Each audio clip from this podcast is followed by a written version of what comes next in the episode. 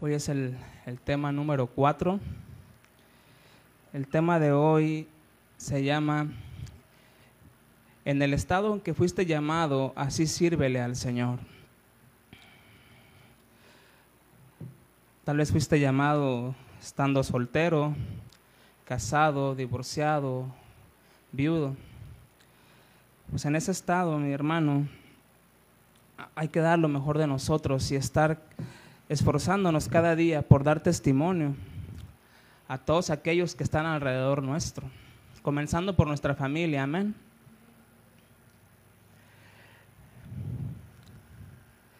De esto se nos habla, mis hermanos, en, en Primera de Corintios, Primera de Corintios 7. Eh, acompáñenme, por favor, abra su Biblia en Primera de Corintios 7.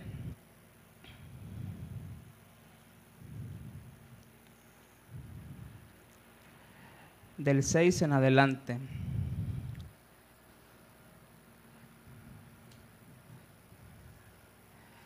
Aquí, mis hermanos, el contexto en este capítulo es que los, la iglesia de Corinto escribe a Pablo eh, acerca de inquietudes que ellos tenían en su manera de servirle al Señor, ya que pues había diferentes tipos de relaciones ahí en, esas iglesias. algunos estaban solteros, otros casados, otros viudos, divorciados, como puede ser el caso en el día de hoy, en la actualidad, en muchas de las iglesias, en esta iglesia también. Así que Pablo responde a, esas inquietudes acerca de, el sexo en el matrimonio, acerca de, de los instruye a no a no adulterar en, en, muchos aspectos de, en la vida matrimonial. Pablo está instruyendo a estos corintios para que puedan servirle al Señor eh, con un corazón puro y, y recto, mis hermanos. Y es lo que Dios nos quiere enseñar a nosotros cada día, que le sirvamos de una manera pura, que seamos puros en el estado en el que estemos, siendo solteros, casados, viudos, divorciados, como estemos en el estado que estemos. Dice en el versículo 6, Pablo, mas esto digo por vía de concesión, no por mandamiento. Quisiera más bien que todos los hombres fuesen como yo, pero cada uno tiene su propio don de Dios. Uno la verdad de un modo, y otro de otro. Pablo, hermanos, en este tiempo estaba soltero, él no, no tenía mujer, y él les dice que quisiera más bien que él quisiera que todos estuvieran como él. Pero él sabía, y muchos sabemos pues que no, no, no todos tienen el don de estar solteros o, estar casados. Muchos solteros quieren estar casados, muchos casados quieren estar solteros. Sí, es que no sabemos hasta el estado en el que llegamos y decimos, wow, esto es estar casado. O sea, no solamente, mis hermanos, es por los deseos de la carne, sí, el que, el que, el que deseemos estar casados, sino porque también es un mandato de Dios eh, fructificarnos, eh, eh, tener familia, ¿sí, mis hermanos? Pero también es un don de Dios eh, el estar soltero y servirle al Señor, así como Pablo en este tiempo lo estaba haciendo, ¿sí?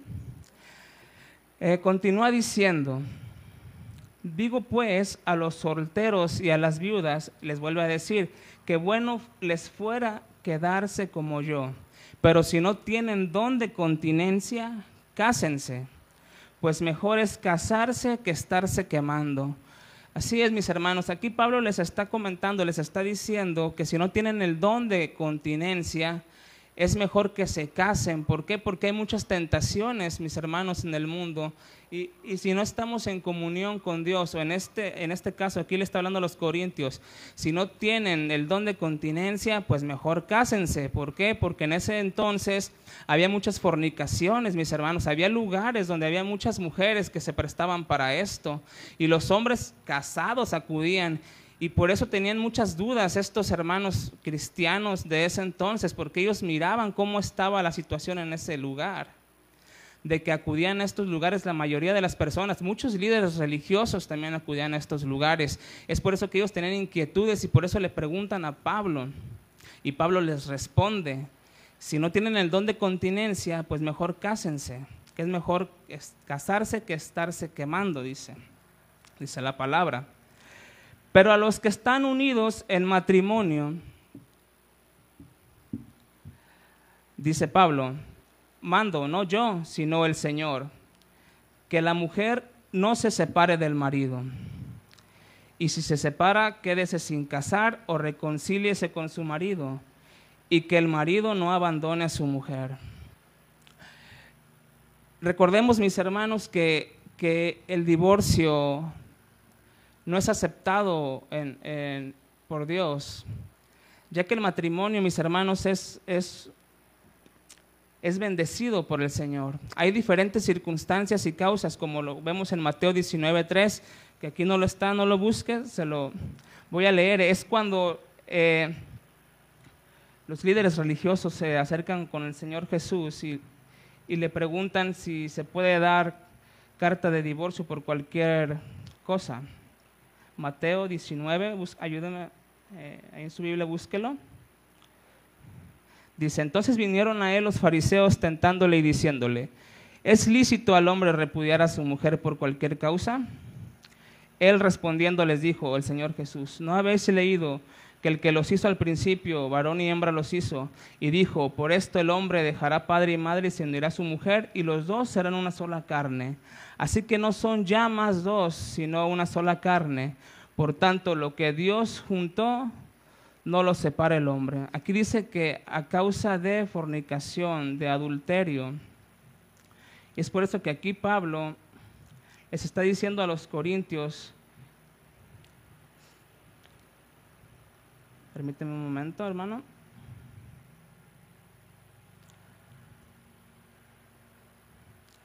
Que a los que están unidos en matrimonio mando no yo, sino el Señor, que la mujer no se separe del marido y viceversa. Muy bien, mis hermanos. Eh, en este tiempo, como les comentaba, había muchas inquietudes que el día de hoy también pueden estar surgiendo en muchos de nosotros, en personas o hermanos recién convertidos que, que tenemos muchas inquietudes. Es por eso es necesario, mis hermanos, que nos acerquemos a nuestros pastores, a los líderes de las iglesias, para preguntar todas estas inquietudes que tengamos, porque no podemos acercarnos a cualquier persona, mis hermanos.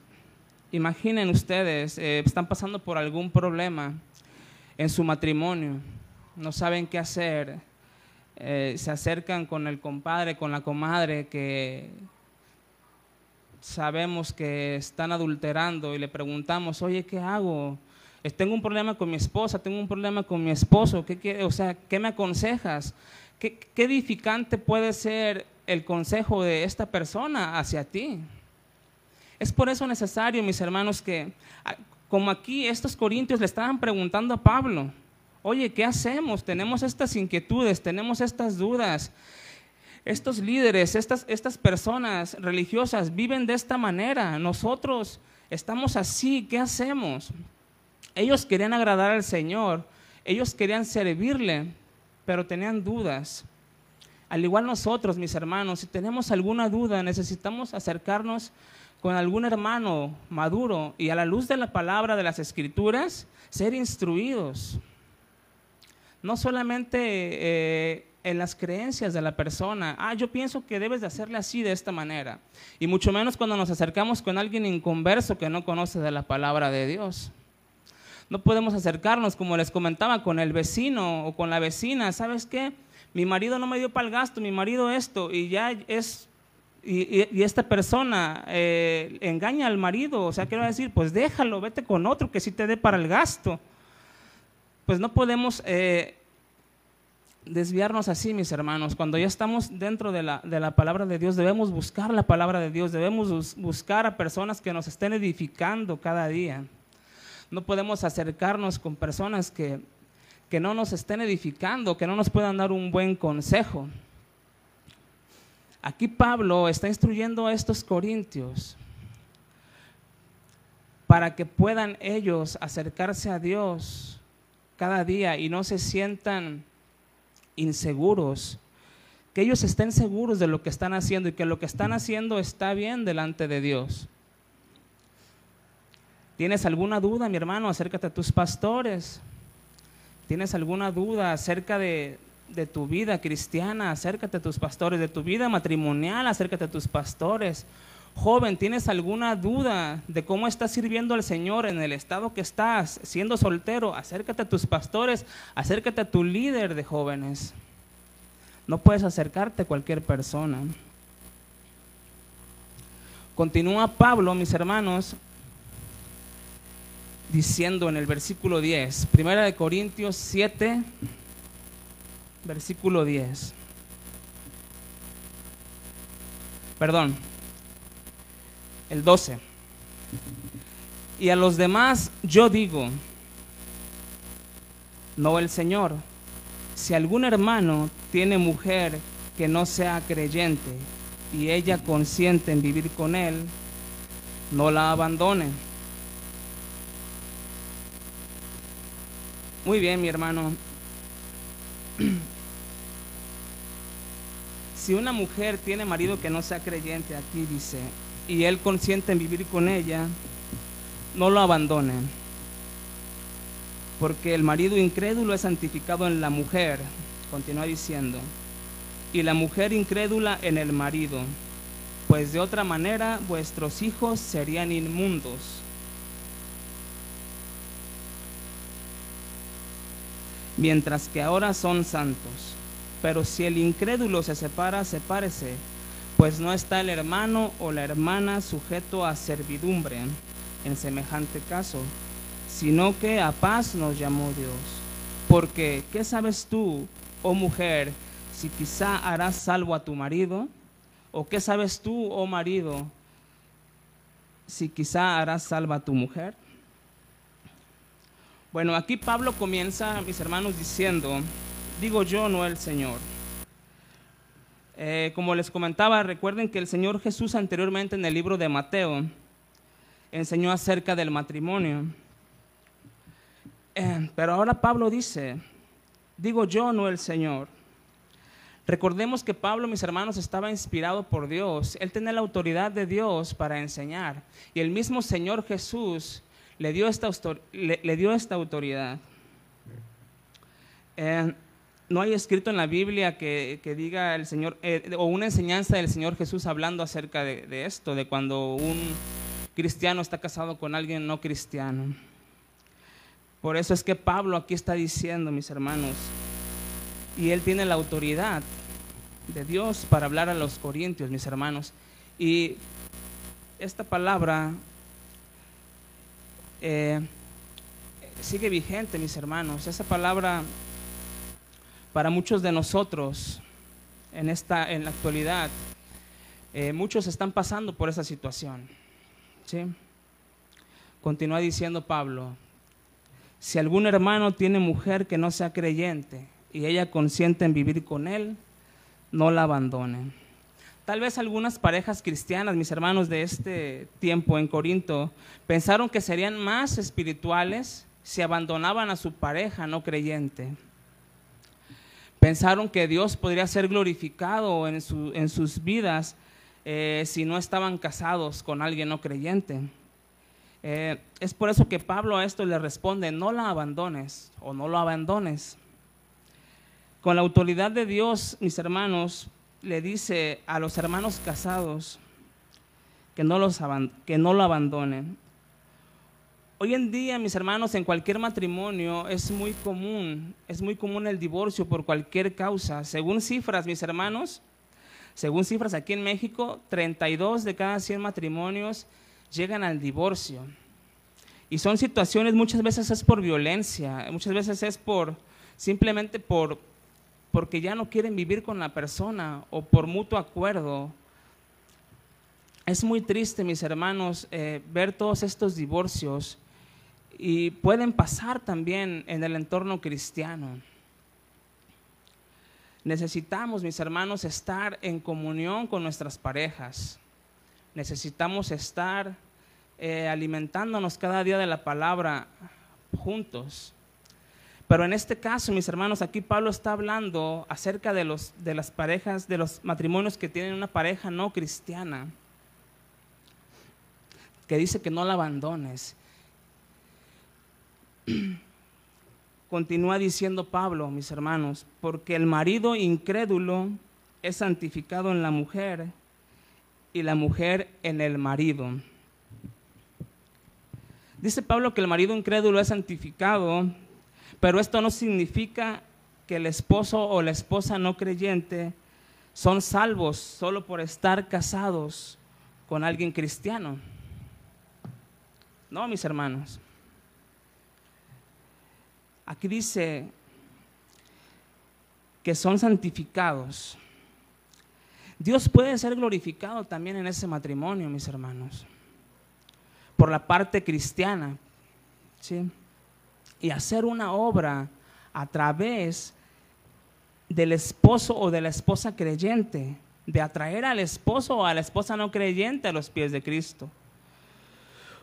¿Cómo es que se puede lograr esto, mis hermanos? ¿Cómo es que, que podemos atraer a la pareja no creyente, al esposo o a la esposa no creyente?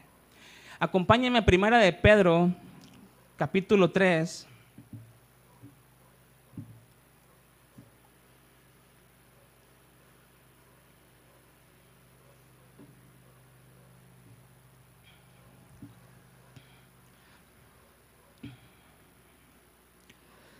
se nos habla de cómo se puede ganar para Cristo a la pareja no cristiana. Dice 1 de Pedro 3, 1 y 2. Asimismo, vosotras mujeres, estad sujetas a vuestros maridos, para que también los que creen a la palabra, los que no creen a la palabra, sean ganados sin palabra por la conducta de sus esposas, considerando vuestra conducta casta y respetuosa Otra versión, que es la nueva traducción viviente, dice, de la misma manera ustedes esposas tienen que aceptar la autoridad de sus esposos. Entonces, aun cuando alguno de ellos se niegue a obedecer la buena noticia, la vida recta de ustedes les hablará sin palabras. Ellos serán ganados al observar la vida pura y la conducta respetuosa de ustedes. Aquí se nos está diciendo, mis hermanos, que necesitamos necesitamos dar testimonio en nuestros hogares. Nosotros como cristianos, tú como cristiano creyente y tu esposa o tu esposo no creyente, tú necesitas dar testimonio en tu hogar. Y así es como se puede ganar para Cristo a la pareja. Cumpliendo con nuestro deber, como esposo supliendo para las necesidades de la casa, como mujer, como ayuda idónea para el marido no, no, no, no entrando en contiendas, mis hermanos, porque es muy difícil, se puede dar el caso que el marido creyente esté condenando a la esposa o el esposo no creyente cuando se equivoca. En lugar de, de estarle hablando cada día y estarlo condenando con la palabra de Dios, es mejor con nuestra actitud, con nuestra manera de, conducirnos hacia Él, darle testimonio de que Cristo vive en nosotros. ¿Qué pasa, mis hermanos, cuando, no sé, un ejemplo, eh, tu marido no cristiano llega tomado a tu casa, al día siguiente te quieres desquitar con él porque llegó así? Dices, no, pues no, no, no, no le voy a mandar lonche. O dices, está bien, le voy a mandar lonche. Pero ¿qué pasa? Ahí en el envoltorio de su lonche ahí le pones, los borrachos no heredarán el reino de Dios. Con eso para que se le quite. Esta no es la manera, mi hermano. La palabra de Dios, claro que tiene que, que ser evangelizada, tiene que ser predicada. Se tiene que hablar de salvación, de la gracia que es por medio de Cristo. Y es, pero esta no es la manera de, de evangelizar al esposo o a la esposa no creyente. Necesitamos, mis hermanos, ser sabios, ser sabios y buscar la manera de cómo poder ganarlo para Cristo. Amén. ¿Qué es lo que hacemos, mis hermanos, cuando nos equivocamos? O dígame, ¿quién nos equivoca? No sé, recurres a pedir perdón en el momento. Tal vez te cuesta aún reconocer tus fallas. Necesitamos que el esposo o la esposa no creyente vea en nosotros que Cristo vive en nosotros. ¿Sí? Que se contagie nuestro amor hacia Dios, que se contagie hacia los demás, que Él se ha contagiado de ese amor de Cristo, que Cristo está causando en nosotros. Ok, me equivoqué, se equivocó, ¿sabes qué? Perdóname, lo siento. Empecemos de nuevo, ¿sabes qué? Yo, yo la regué, ¿sabes qué? Discúlpame. Necesitamos, mis hermanos, ser sabios en cómo nos dirigimos hacia nuestra pareja, sea cristiana o no cristiana. Porque aquí se nos está hablando del matrimonio. También en el matrimonio cristiano, claro que surgen muchas, muchas, muchos problemas, muchas inquietudes. Puede pasar que no se quiera dejar uno del otro. No sé, problemas siempre van a existir, mis hermanos. Y nos vamos a equivocar continuamente. Pero ¿qué hacemos cuando nos está pasando cuando estamos en esa situación? ¿A quién recurrimos? ¿Cómo respondemos ante un, ante un ataque de nuestra pareja? ¿Cómo es que respondemos? En Proverbios 15.1, mis hermanos, acompáñenme, ahí nos dice cómo debemos responder. Necesitamos ser sabios, mis hermanos, para responder ante los demás. Proverbios 15.1 dice, la blanda respuesta quita la ira, mas la palabra áspera hace subir el furor. O sea, si estamos al, me hace este hago y es un cuento de nunca acabar, mis hermanos. Nosotros hemos sido salvos, hemos sido llamados a servirle al Señor. En el estado que tú estés, como te mencionaba, seas soltero, seas casado, seas viudo, seas divorciado. Las personas que viven contigo deben de ver que Cristo está en ti. Aquí en Proverbios, mis hermanos, se nos enseña cómo calmar la ira de alguien más. Necesitamos, mis hermanos, muchas veces ceder ante las situaciones. ¿Sabes qué? La regué, perdón. ¿Sabes qué? Si te ofendí, discúlpame, aunque tú no lo hayas regado. Necesitamos ser humildes y ceder muchas veces. Que la carne no quiere, la carne no se deja, la carne quiere desquitarse. Necesitamos someter nuestra carne, mis hermanos, a la obediencia a Cristo.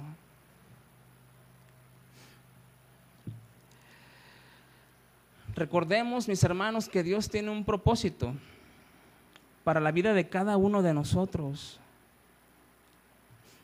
y también para la vida de nuestras parejas. Si no son creyentes, si son creyentes. Si estamos con una pareja no cristiana, mis hermanos, nuestro mayor anhelo debe ser que sea convertido, que sea ganado para Cristo no entrando en controversias, en pleitos, sino humildemente compartiéndole la palabra. No dándole de bibliazos como le comentaba, ni condenándolo cada vez que se equivoque. Que tu manera de vivir le impacte. Tal vez ya no tomas, ya no fumas, ya eres un hombre de bien, ya eres una mujer que está en su hogar, que atiende a su marido. Pero en esos momentos, en esos momentos difíciles de discusión, ¿cómo reaccionas? Ahí es donde se nota, mis hermanos, nuestra comunión con Dios. Ahí es donde debemos nosotros estar atentos en lo que estamos fallando aún todavía, porque no estamos exentos de fallar. Pero necesitamos dar testimonio hacia los demás, a los que viven con nosotros. Necesitamos, hermanos, rogarle a Dios por un milagro en él o en ella. Y en lo que a ti te toca, mi hermano, vivir de una manera pura y respetuosa, como se nos menciona en Primera de Pedro. Esperando con paciencia que Dios haga el milagro, mi hermano. Volvamos a Primera de Corintios. Continúa diciendo, Primera de Corintios 7, ahí dejé una señal.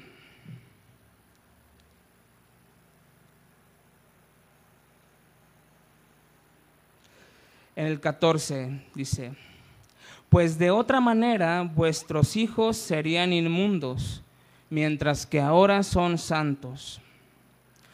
No solo la presencia, mis hermanos, de un esposo o de una esposa creyente hace bien para la pareja no creyente, también hace bien para los hijos. Eh, aquí de otra manera, al estar separados, los hijos eran inmundos, dice, al ser hijos de padres divorciados, pero dentro del matrimonio, mis hermanos, también los hijos son santificados, no solo el marido o, la esposa no creyente. Y puede que alcancen salvación a través del testimonio del padre o de la madre creyente. Y a pesar de los problemas, a pesar de las dificultades que se le presenten, el niño o el joven está viendo y está observando cómo es que reaccionan sus padres ¿Cómo es que está reaccionando mi papá? Va a la iglesia, dice que ama a Dios, pero ¿cómo reacciona cuando mi papá llega borracho? O cuando mi mamá, no sé, le grita, o cuando mi mamá no le hace de comer, ¿cómo es que reacciona? Reacciona humildemente, platica, no sé, llegan a un acuerdo, o se agarra gritando igual que el padre o la madre no creyente. Todo esto, mis hermanos, los hijos lo ven en el hogar. Y también ellos, aquí dice, son, son santificados cuando hay un padre creyente o una madre creyente. Y puede que alcancen salvación. Puede que tú los arrastres hacia contigo y que vengan contigo a la iglesia, que te sigan a ti, que quieran ser como tú eres, que quieran servirle a Dios como tú les sirves. Es una satisfacción grande, mis hermanos, cuando ves tú a tus hijos o ves hijos de hermanos creyentes que los acompañan a la iglesia, no sé, se involucran en la iglesia. ¿Por qué? Porque ven que estás dando testimonio, ven que tú como creyente das testimonio en tu hogar, no solamente aquí en la iglesia cuando vienes. Y te siguen, mi hermano. Tus nietos te siguen, vienen contigo, porque ven que eres una madre, que eres una abuela, que eres un padre que ama a Dios, amén.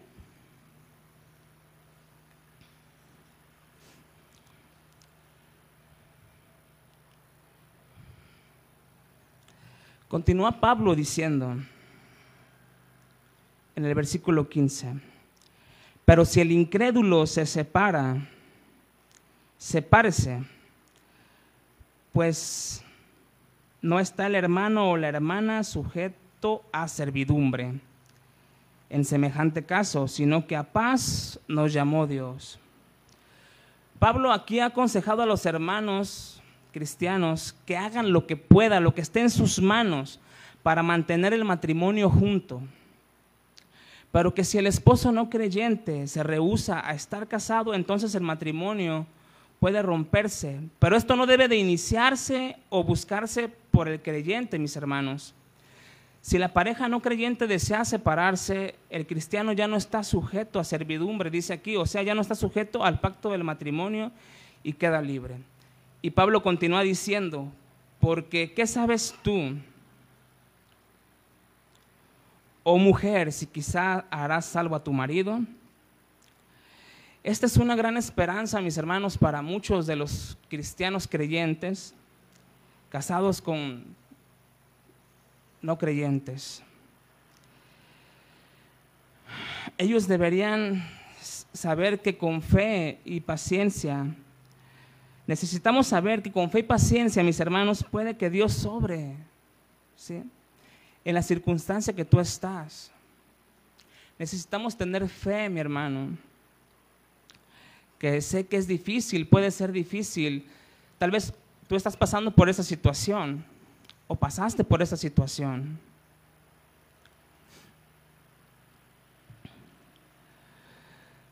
En primera de Pedro vimos que dice que el esposo puede ser guiado a Jesús no por tus palabras, sino por tu conducta piadosa y amorosa, por una conducta que honra a Dios, por una conducta que, que glorifica a Dios en tu matrimonio, aunque no sea un matrimonio cristiano, aunque nada más tú seas el creyente que pueden ser santificados también tus hijos. También tus hijos pueden llegar a alcanzar la gracia. Amén.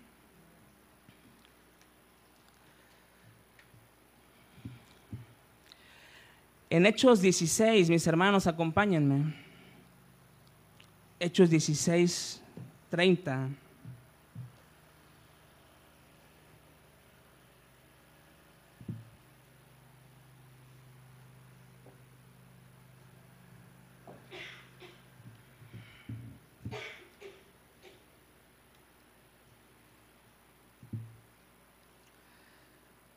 Dice, aquí Pablo y Silas estaban presos y el carcelero les pregunta, dice, y sacándolos les dijo, señores, ¿qué debo hacer para ser salvo? Ellos dijeron, cree en el Señor Jesucristo y serás salvo tú y tu casa. Aquel carcelero quedó impactado por lo que había visto. Amén la vida de Pablo y de Silas ahí en ese lugar impactó a este carcelero que él les preguntó, ¿qué puedo hacer para ser salvo? Aquí él vio la presencia de Dios en la vida de ellos. Y la persona que vive contigo puede ver la presencia de Dios en tu vida, mi hermano, que impacte. Sí, que tu vida le impacte. Aquí le responden a él, cree en el Señor Jesús y serás salvo tú y tu casa.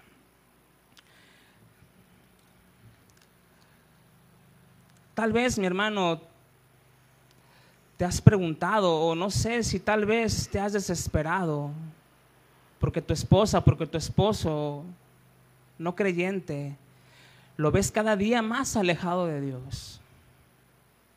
Nuestra esperanza, mi hermano, debe ser que algún día pueda llegar a los pies de Cristo. Puede que tú lo veas, puede que no lo veas.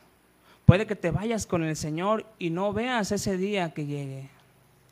Pero mi hermano, la semilla ahí quedó sembrada y tenemos fe que puede dar fruto. Y no sabemos los planes que Dios tiene para tu vida o para la vida de tu pareja.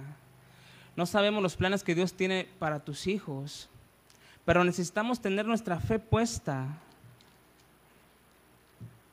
en Él y dar testimonio donde quiera que estemos. ¿Cómo reaccionamos ante las situaciones cómo reaccionamos, mis hermanos, con todas las cosas que, nos que desvían nuestra mirada hacia Dios. Dentro del matrimonio, mi hermano, podemos desanimarnos. Si estás pasando por esa situación, te animo, mi hermano, que busques la presencia de Dios, que ores por tu matrimonio, que ores por tu familia y que busques a Dios cada día. Y hacer énfasis, mi hermano, en dar testimonio cada día. Dar testimonio de que Cristo vive en ti. Y no estar condenando, mi hermano, a quien vive contigo, sino con amor, con respeto, compartirle la palabra y con tu conducta pueda ser ganado para Cristo. Cierre sus ojos, mi hermano. Gracias, Padre, te damos en esta noche, Señor. Nos ponemos en tus manos, Dios. Yo no sé por la situación que esté pasando mi hermano, que esté pasando mi hermana, pero ahí, mi Dios, obra en sus vidas. externale tu situación por lo cual tú estés pasando. Deposita toda carga en nuestro Señor. Oh, mi Dios. Gracias por lo que tú has hecho en el matrimonio de cada uno de mis hermanos. Gracias, Señor, por sus vidas. Gracias, Padre, porque sé que tu palabra, Señor, siempre llega, Padre, a quien tú quieres, Señor. Y que tú respondes, Padre, cuando tú quieres, Señor. A tu tiempo, Padre. Tu respuesta, Señor, a nuestras súplicas, Padre. Algún día llegará, Señor, si es tu voluntad, Padre. Te queremos servir, Señor, así como tú nos llamaste, Padre. Así como tú nos has llamado, Señor. Nos has llamado a vivir en santidad, Señor en el lugar donde estamos, Padre, en la condición que tú nos has llamado, Señor. Así queremos servirte cada día. Si tú lo quieres servir al Señor, levanta tus manos y dile, Señor, yo te quiero servir en la condición que tú me llamaste, Señor, para fortalecer mi matrimonio, Señor, para dar testimonio que tú vives en mí, Señor. Que mi pareja, Señor, que mis hijos vean, Padre, que yo te quiero honrar, que yo te quiero servir cada día, Padre. Oh, mi Dios. Oh, Señor. Ayúdame, Padre. Ayúdame, Señor, a dar testimonio. Oh, mi Dios. Bendito seas, Padre. Gracias, Señor, por tu palabra, Señor, por todo lo que me enseñas cada día. Por todo aquello, Señor, que sigo aprendiendo cada día, Señor. Pongo en tus manos, Señor, a todos mis hermanos, Señor. Bendice sus vidas, sus matrimonios, Padre. En el nombre de Jesús, Señor. Amén. Amén.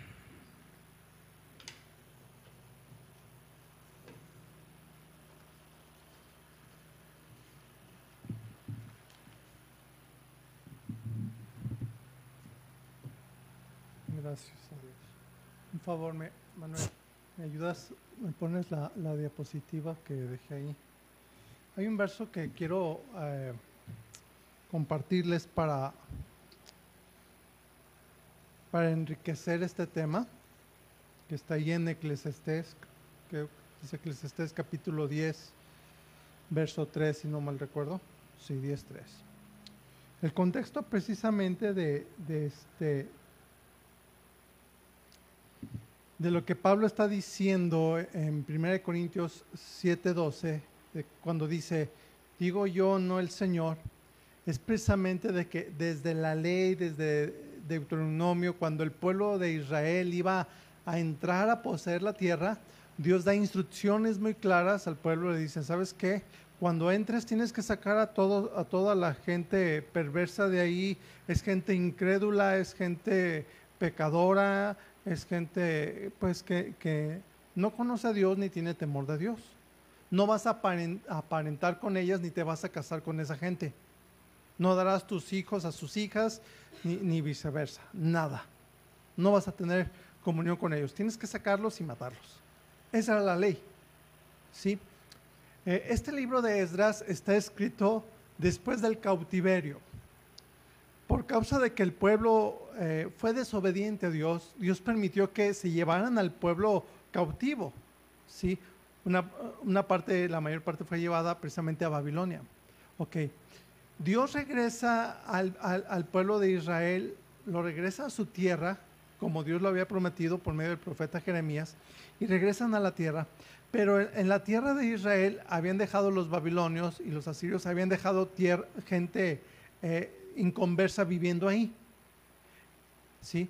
Entonces llegan los israelitas y en vez de echar a esa gente como Dios había mandado una vez más, empiezan a aparentar con ellos, se empiezan a casar, emparentar, gracias, emparentar con ellos y se empiezan a casar y a tener hijos.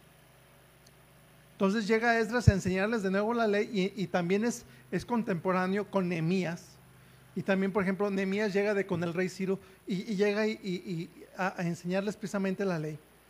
Sí.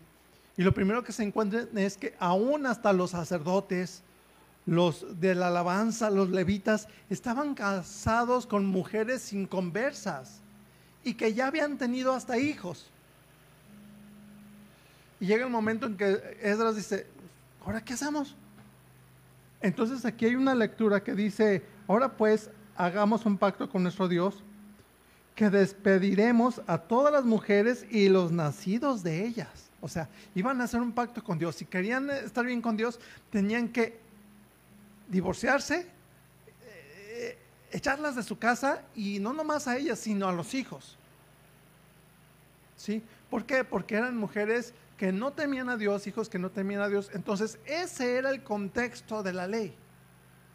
En cuanto a los judíos, fíjense bien, a los judíos. Ahora, en el Nuevo Testamento encontramos que Dios levanta la iglesia y precisamente Dios dice, ahora vamos a alcanzar a los gentiles, vamos a alcanzar a la gente que no es judía. Y nos llega precisamente el Evangelio a nosotros, que no somos judíos. ¿Sí me explicó? Y ahora aquí Dios da el mandato precisamente por medio de Pablo, de Pablo dice, no quiero ahora que se separen de aquellos que no han abrazado la ley, sino que sean testimonio. Un ejemplo de ellos, por ejemplo, por si usted no sabía, por ejemplo, la Biblia habla de Timoteo. Timoteo fue un, fiel discípulo de Pablo y llegó a ser el pastor de la iglesia de Éfeso. ¿Sí? Pero habla de la fe de su madre y habla de la fe de su abuela, porque su padre era griego. No era judío, era griego.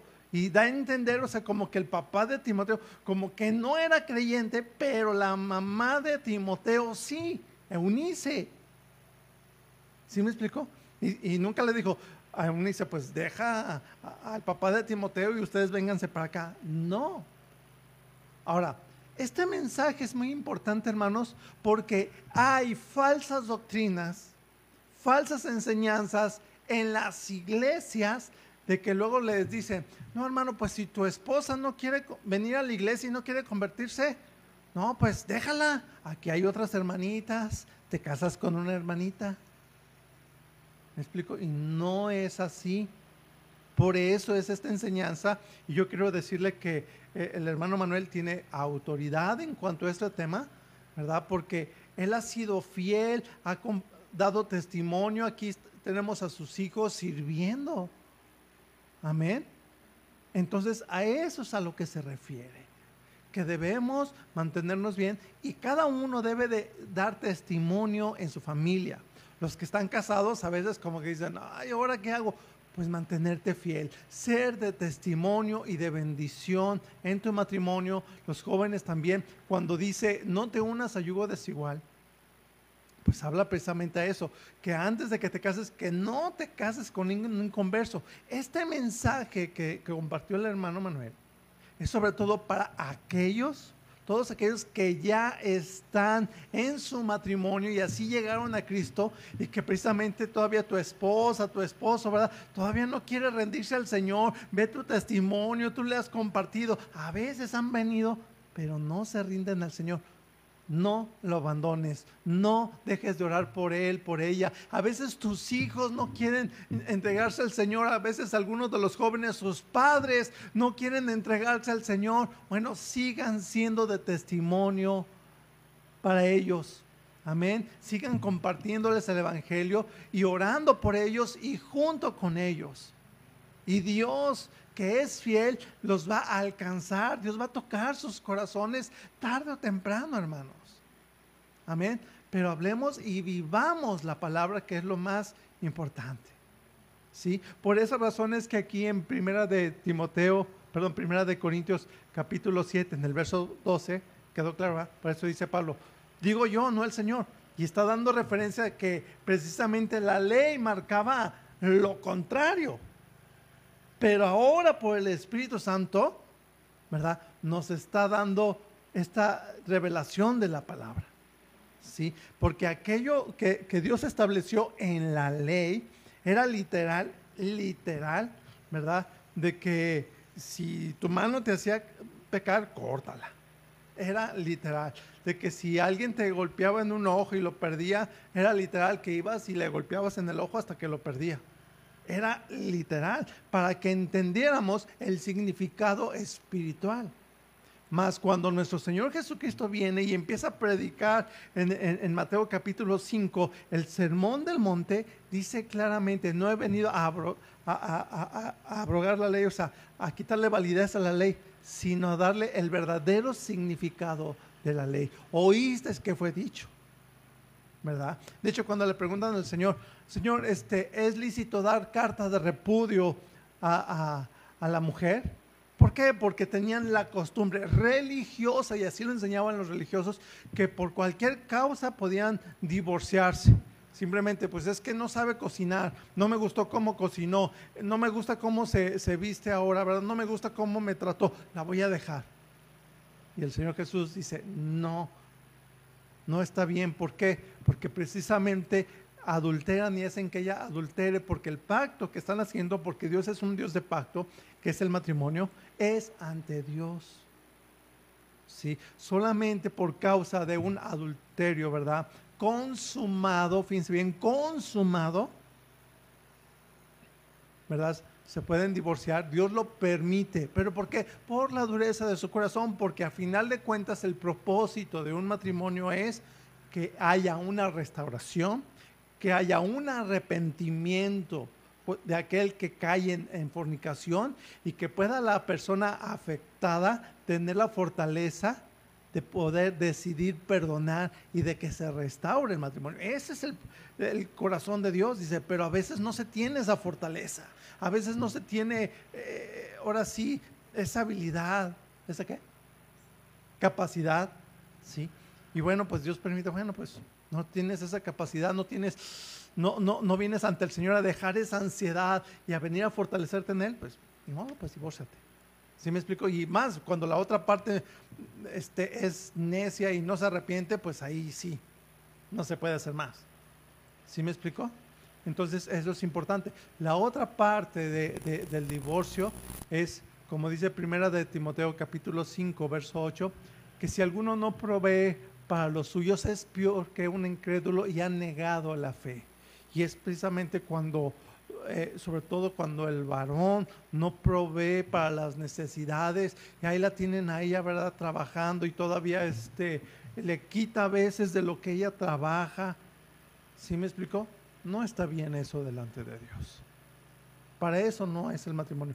Y la otra parte está aquí también en, en, 1 Corintios capítulo 7, cuando dice, eh, cuando, cuando el incrédulo no quiere vivir con el creyente, dice, pues sepárese porque a paz nos ha llamado Dios. Y esto quiere decir, sobre todo el contexto histórico, cuando Pablo escribe esto, es que aquellos que eran y se declaraban cristianos eran perseguidos a muerte por el imperio romano y por los judíos. ¿Sí me explicó? Entonces, a veces el incrédulo decía, no, no, no, es que ese es cristiano. Y los golpeaban nada más por ser cristianos. Los menospreciaban nada más por ser cristianos y no aceptaban que fueran cristianos ni que la esposa o que el esposo se estuviera reuniendo con los cristianos. Por eso Dios dice, no, no, no, en ese caso mejor sepárate. Y en nuestra vida en la actualidad se aplica a cuando precisamente a veces hay violencia tristemente en un matrimonio, sobre todo cuando uno de los dos es incrédulo, ¿verdad? Pero peor si se dicen los dos cristianos, ¿verdad? Y, llegan a golpearse, a maldecirse, y puros gritos, y pura violencia.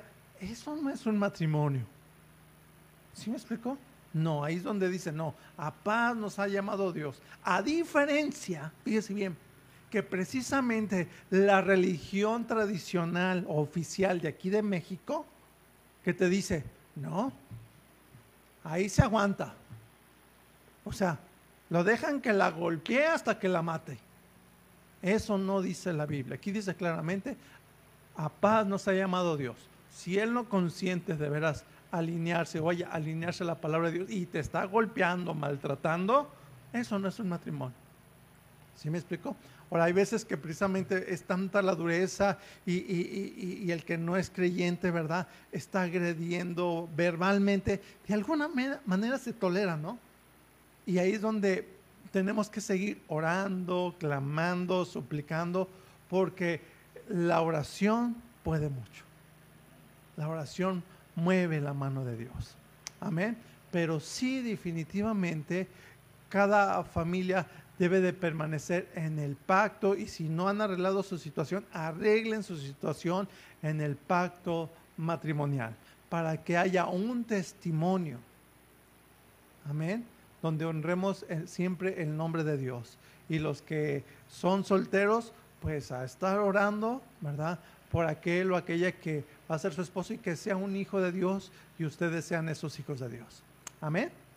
Entonces, ese, ese es el contexto de, de esta enseñanza y estuvo muy, muy, muy claro, muy bueno, ¿verdad? Solamente quería enriquecerlo. Amén. Póngase de pie, hermanos. Somos despedidos. Levante sus manos al Señor y dele gracias por esta palabra. Padre, gracias por esta palabra, gracias por lo que tú estás haciendo. Queremos alabarte y bendecirte, Señor, en el nombre de Jesús. Señor, en el nombre de Jesús, agradecemos lo que tú estás haciendo. Dele gracias a Dios por su matrimonio.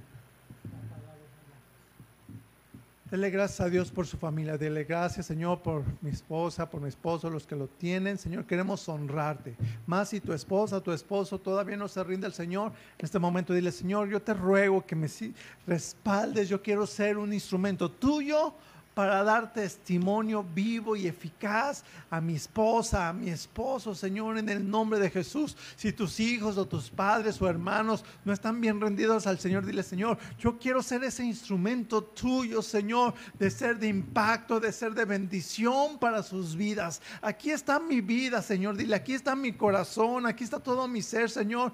Padre, úsame.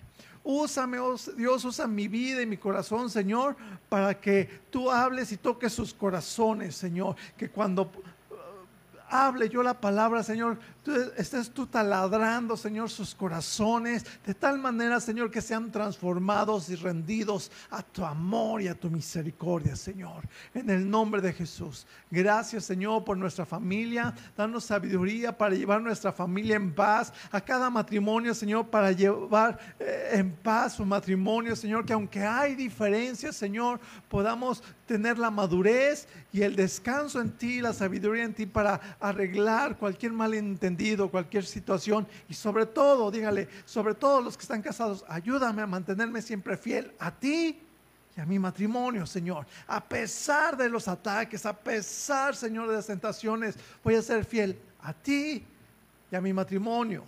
En el nombre de Jesús. Gracias, Señor. Gracias, Padre. Iglesia del Señor. Que el Señor les guarde, que el Señor les bendiga, que el Señor haga resplandecer su rostro sobre ustedes, les llene de paz. El Señor bendiga su hogar, bendiga su familia, bendiga su matrimonio, en el nombre de Jesús. Amén. Gracias a Dios. Amén. Pues somos despedidos, hermanos. Que Dios les bendiga.